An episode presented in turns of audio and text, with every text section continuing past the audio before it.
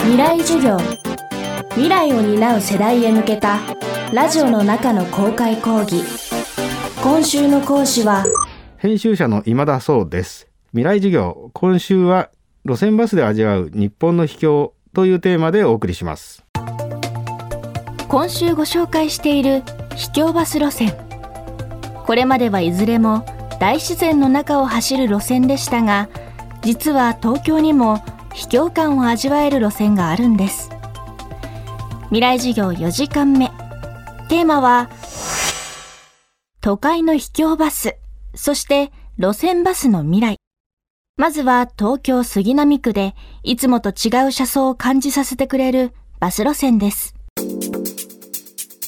東京都内って意外とバス路線網ってすごく発達していて、まあ、都バスもありますし関東バスさんとかあとは各鉄道会社さんのバス東急バスさんとか小竹バスとかありますけどその中で、えー、関東バスの、えー、荻51という路線があります。それは、えっと、シャレール荻窪っていう団地に行くバスなんですけど、杉並区ってやっぱり住宅密集地帯なので、とっても道が狭いんですね。なんだけども、そこを走らざるを得ないので、荻窪駅から出発してすごく短い路線なんですが信号がない角を曲がるの、まあ、バスとして曲がれたとしてもなかなか危険も伴うので信号がない代わりに運転手とは別にもう一人誘導員の方がバスに乗ってます。車掌が乗るっていうイメージはね昔のある程度年配の方だったらバスの車掌さんってあると思うんですけど車掌ではないんですね。誘導員なんですね。だからその方がその角に危ない角が何箇所かあるんですけどそこにたどり着くと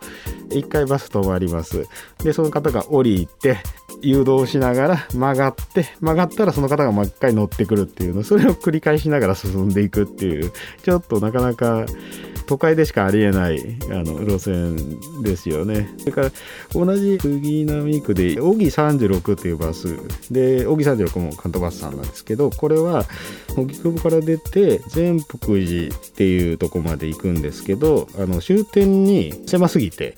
回れないのでターンテーブルがあるんですね。でターンテーブルの上でぐるっと回るんです。でこのパターンの終点っていうのはだいぶ少なくなったんですけど全国にいくつかあってターンテーブル自体はそこまで珍しいことではないんですがこの路線は客を乗せたまま降りる前にぐるっと回るっていうなかなかあの普通は下ろして皆さん降りた後にぐるっと回るんですけどこれはなんか理由は実はなんかよくわからないらしいんですが厳密にはでもおそらくバス会社の方がおっしゃるにはまあ、降りた場所もそんなに広い場所じゃないので周りに人がいるところであの大きなバスがぐるっと回ると危ないので乗っけといて回った方がむしろ安全だからそうしてるんじゃないかなと思いますそうするようになったんじゃないかなと思いますっておっしゃってました。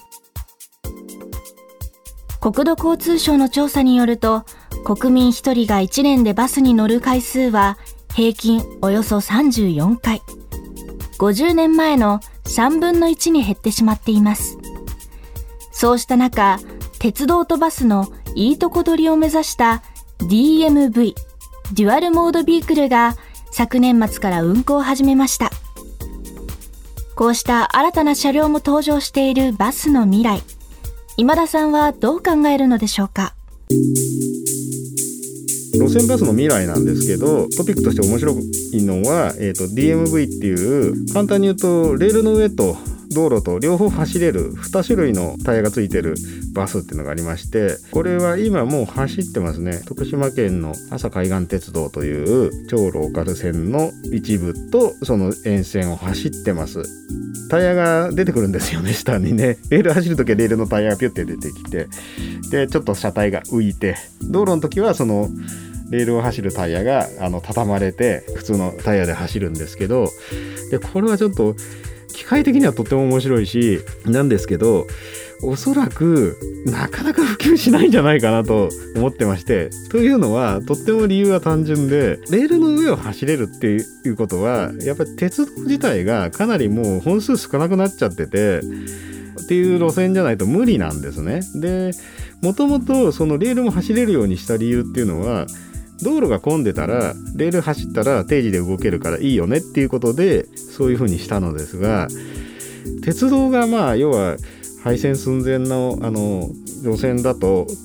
道路も渋滞しないんですよね そういうエリアだと。なのでそれを活かせない逆にねじゃあ道路が渋滞するところっていうのは鉄道もそこそこの本数ダイヤ走ってるんで間にそれ DMV 割り込んで走るっていうのはねだから列車と列車の間に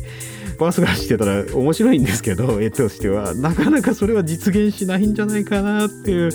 まあ、観光のなんか目玉的な感じではなんか面白いし一回乗ってみるのは楽しいんじゃないかなと思いますけどで僕は個人的にはあのバスの未来的なことで言うと多分伝説バスはすごく増えてくると思います。っていうのがそのバス